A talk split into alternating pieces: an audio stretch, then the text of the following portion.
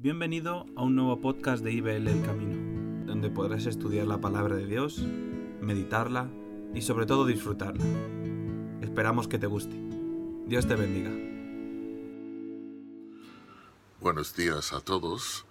Os hablo otra vez desde mi oficina y hoy quería hacer referencia en Apocalipsis 13. Ah, se habla de un tiempo en el futuro antes del fin, cuando será imprescindible si uno quiere vivir una vida, llamémosle, normal, uh, que reciba una marca. Dice Apocalipsis 13 del 16 al 18, y hacía que a todos, pequeños y grandes, ricos y pobres, libres y esclavos, se les pusiese una marca en la mano derecha o en la frente y que ninguno pudiese comprar ni vender sino eh, el, que tuviese la marca o el nombre de la bestia o el número de su nombre. Aquí hay sabiduría. El que tiene entendimiento, cuente el número de la bestia, pues es número de hombre y su número es 666. O sea, en el futuro habrá una marca en la mano derecha o en la frente, que significa que el que lo lleve ah, pertenece a la bestia. Y hoy no quiero entrar en lo que es la bestia, ni en la marca ah, de la bestia.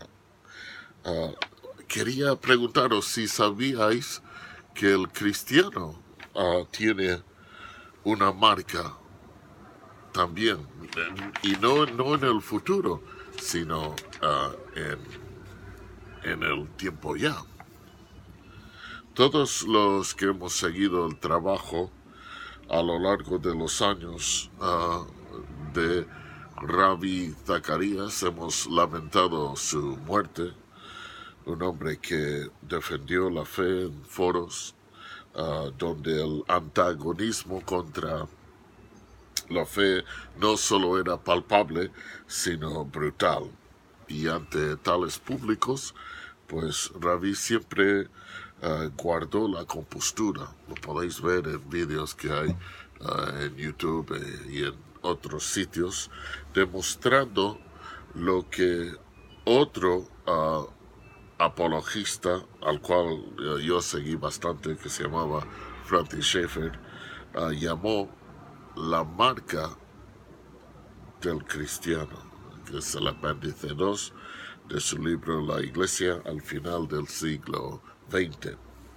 Y acerca del marca del cristiano, dice Francis, ah, en el transcurso de los siglos, los hombres han exhibido una multitud de símbolos para identificarse como cristianos. Entre ellos se cuentan las chapas en la solapa, cruces colgando del cuello e incluso cortes de cabello especiales. Desde luego, en sí, ah, nada de esto es malo. Si el que lo ostenta lo cree a su deber. Pero hay un signo mucho mejor una marca que no se ha inventado para exhibirla, sino que ha de permanecer para todos los siglos de la iglesia, hasta que Jesús vuelva. ¿Qué marca es esta? Cuando Jesús estaba terminando su ministerio en la tierra, mirando hacia adelante y a su muerte en la cruz, a la tumba abierta y vacía, a la ascensión, y sabiendo que está a punto de partir, preparó a sus discípulos para los acontecimientos que se avecinaban. Y en ese momento declara cuál será la marca distintiva del cristiano. Hijitos, aún estaré con vosotros un poco me buscaréis. Pero como dije a los judíos, así os lo digo ahora a vosotros. a donde yo voy, vosotros no podéis ir. Un mandamiento nuevo os doy. Y muchos han llamado esto el décimo primer mandamiento. Que os améis unos a otros, como yo os he amado. Que también os améis unos a otros. En esto conocerán todos que sois mis discípulos si tuvierais amor los unos con los otros. Y sigue Francis diciendo, este pasaje nos revela la marca que Jesús nos da para identificarnos, no en cierta época ni en un territorio, sino en todo lugar y en todo tiempo hasta que Él venga. Sigue. Notad aquí que lo que dice no está describiendo un hecho, es un mandamiento que incluye una condición. Un nuevo mandamiento os doy, que os améis unos a otros, como yo os he amado, que también os améis unos a otros.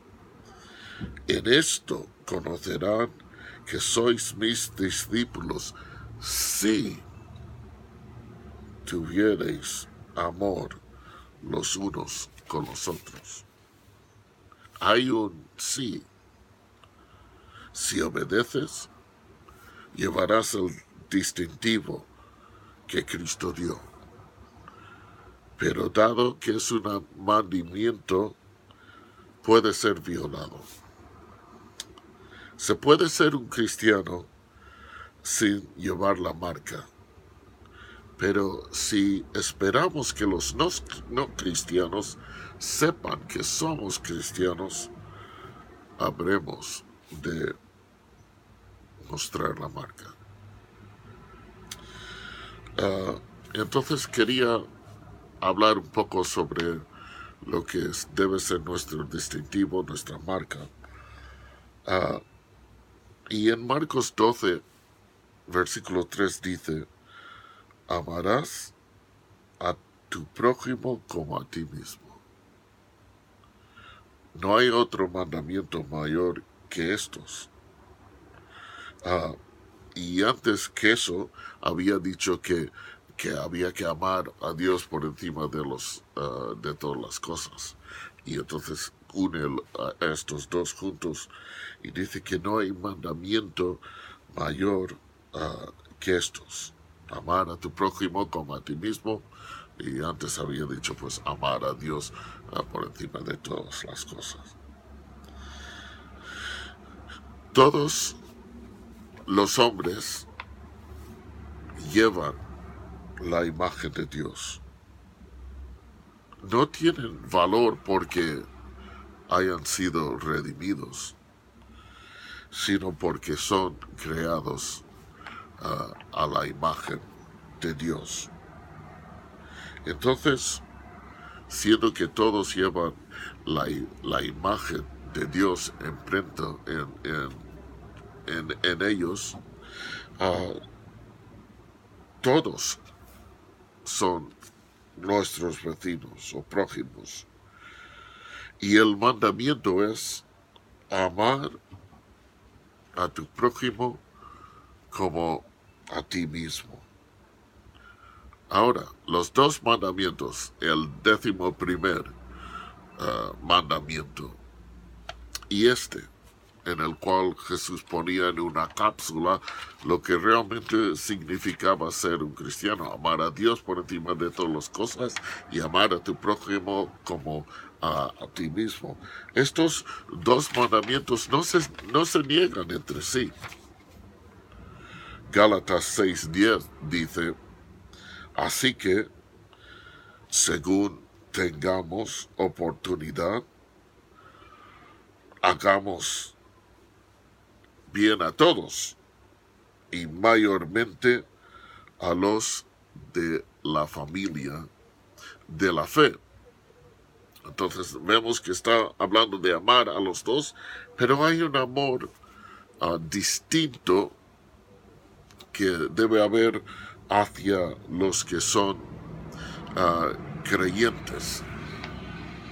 Y por eso es tan grave cuando se cometen entre cristianos ah, ciertas faltas, ¿no? Porque se supone que entre los cristianos podemos bajar la guardia, podemos amar sin, sin miedo, ¿no? Y muchas veces eso es la razón por las, ah, las iglesias pueden llegar a hacer mucho daño, porque faltamos a ese amor que debemos de tener entre nosotros y ah, nos llevamos un gran disgusto y nos hace un gran daño porque hemos ido amar con la guardia bajada. Y realmente en el amor eh, verdadero, como dice, eh, no debe de haber temor, pero digamos las cosas como son, muchas veces pues eh, tenemos bastante temor y, supongo que es porque no hemos sido perfeccionados en el amor hasta este punto. Ah, el Primera de Tesalonicenses 3:12 dice, y el Señor haga crecer y abundar en amor unos para con otros y para con todos, perdón, como también lo hacemos nosotros para con vosotros. Ah, ¿Y qué apariencia tiene que tener ese amor que hemos demostrado? Si volvemos al principio, ah, tenemos que decir que es como yo os he amado. Jesús les llama al amor y dice que amen como Él les ha amado. Juan 15, 2 a 14, 12 a 14, perdón, dice, este es mi mandamiento, que os améis unos a otros, como yo os he amado. Nadie tiene mayor amor que este, que uno ponga su vida por sus amigos. Vosotros sois mis amigos, si hacéis lo que yo os mando. Entonces, nuestro nuestra meta en cuanto al amar es, eh, es como Jesús amó. Y como era el amor de Jesús, pues sacrificial ah, hasta la muerte, ah, sin condición hacia nosotros. Vivimos en un mundo eh, donde, bueno, eh, vemos que la cultura se está muriendo, ¿no? Y uno se pregunta, pues, ¿cómo pues eh, ha de vivir la iglesia en estos tiempos? ¿Sabes cuando Jesús dijo estas palabras que he citado al principio? Él concede a los no cristianos el poder juzgarnos en base de si amamos o no nos amamos entre nosotros. Si vienen entre nosotros y no hay amor o señal de amor, tienen derecho a juzgarnos. Y la culpa de su rechazo de nosotros caerá sobre nuestras cabezas. De igual modo, cuando decía en el Antiguo Testamento que les había puesto a, los israelitas como personas que tenían que estar en las murallas mirando ah, para que ah, si iban a ser atacados pudiesen protegerse. Y nosotros, ah, pues, hemos sido ah, a llamar, ha llamado a, amar, ¿no? Y ah, como dijo a aquellos, dice, sí, morirán gente si no estáis atentos y no estáis haciendo vuestro labor, pero la sangre demandaré de vosotros. Y cuando el mundo nos mira y no estamos haciendo lo que tenemos que hacer, ellos perecerán en sus pecados, pero la sangre será en nuestras manos. Es que tenemos un deber, responsabilidad. Sé que eso suena muy fuerte, pero a veces no nos tomamos demasiado ah, a pecho esa llamada de amar y, entender eh, todo lo que va detrás, las razones por lo cual nos pide eh, que amemos. El amor que se muestra entre cristianos es de vital importancia por otra razón también. Dice Juan 17 del 20 al 23, mas no ruego, no ah, solamente por esto, y esto es Jesús orando, ¿no?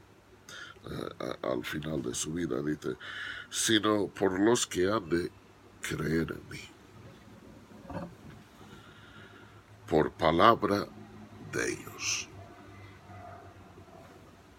Y solo antes de seguir, quiero decir que, que pone énfasis en que unos creen, pero lo creen por la palabra de los discípulos. Yo creo que eso sigue, vigente hoy en día. Para que todos sean uno, como tú, oh Padre, en mí y yo en ti, que también ellos sean uno en nosotros. Y está claro que está hablando de uno en amor. Ese es el vínculo que nos une. No, no la creencia meramente en Cristo y el Padre, Espíritu Santo La unión viene por el amor. ¿Y por qué es tan importante esta unión? Dice, para que el mundo crea que tú me enviaste. Primera vez que lo dice. La gloria que me diste, yo les he dado para que sean uno en nosotros. Entonces, ha dado una ayuda para que podamos conseguir esa unidad. Segunda vez dice, para que el mundo crea que tú me enviaste. La gloria que me diste yo les he dado para que sean uno, así como nosotros somos uno. Yo en ellos y tú en mí, para que sean perfectos en unidad, para que el mundo conozca que tú me enviaste. Otra vez dice lo mismo, ¿no? Para que el mundo conozca tú me enviaste y que los has amado a ellos como también a mí me has amado.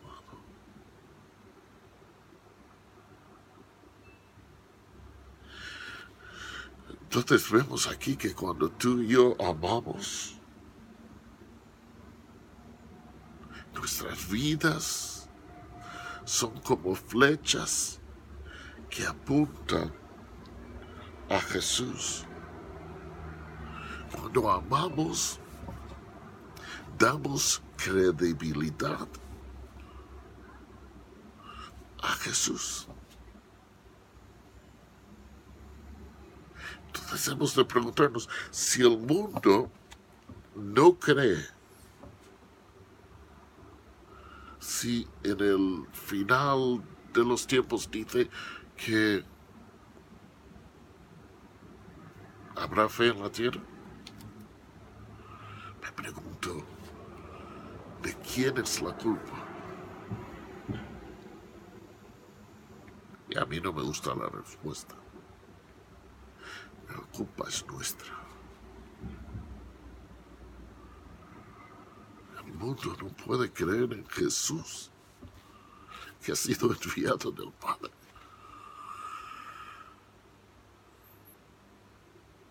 Si entre creyentes no hay amor.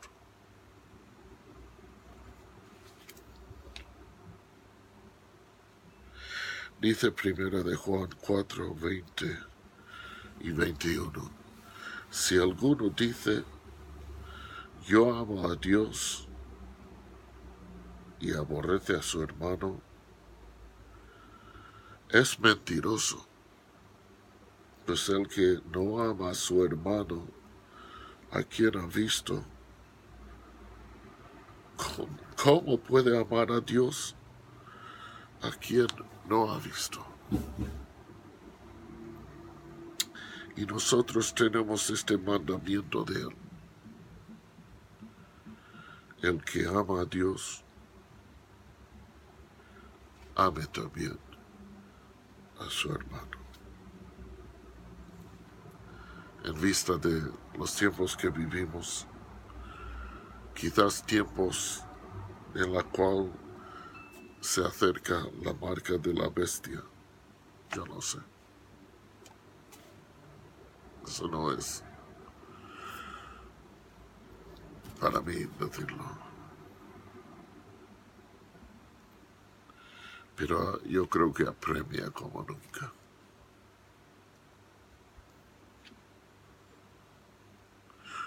Yo no sé lo que aguarda el futuro. Hablo con cierta gente aquí que realmente tienen miedo cuanto a lo que espera cuando salgamos de todo esto en España. Sé que en Estados Unidos hay preocupación.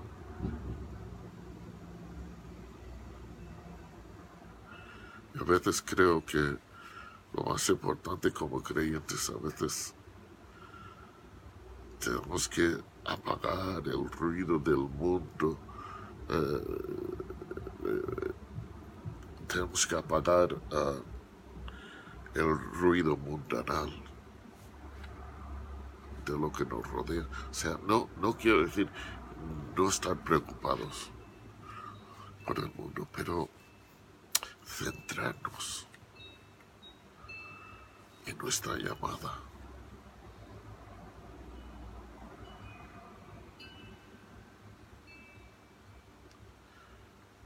Nuestra llamada es amar a Dios sobre todas las cosas, amar al prójimo como a nosotros mismos.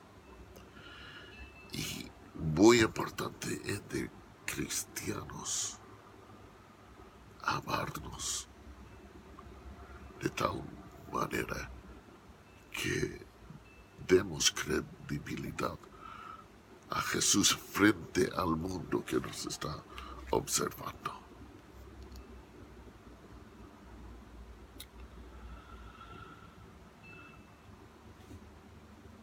Repitiendo, entonces, en vista de los tiempos que vivimos,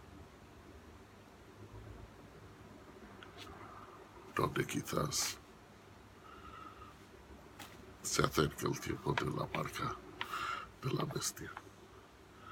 Apremia como nunca que tú y yo, si somos cristianos, llevemos la marca de un cristiano. Quiero terminar con, con un par de preguntas. ¿Cómo está tu corazón?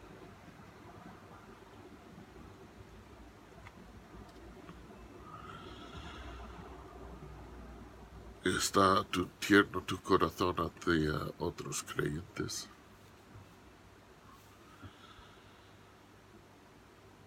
¿Está tierno tu corazón hacia tus prójimos?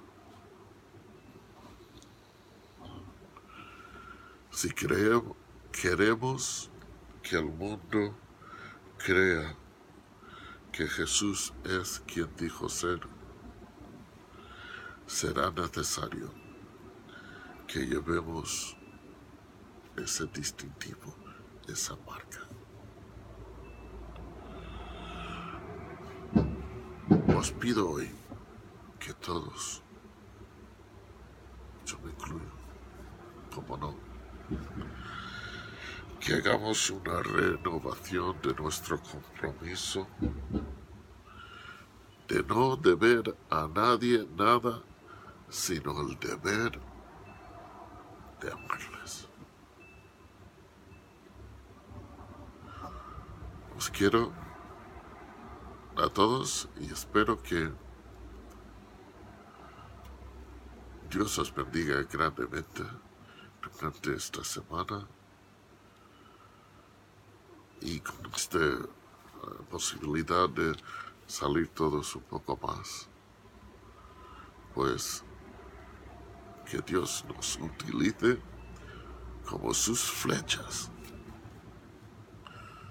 indicando hacia Cristo y su veracidad, que vino a salvar aquello que se había perdido. Que Dios os bendiga.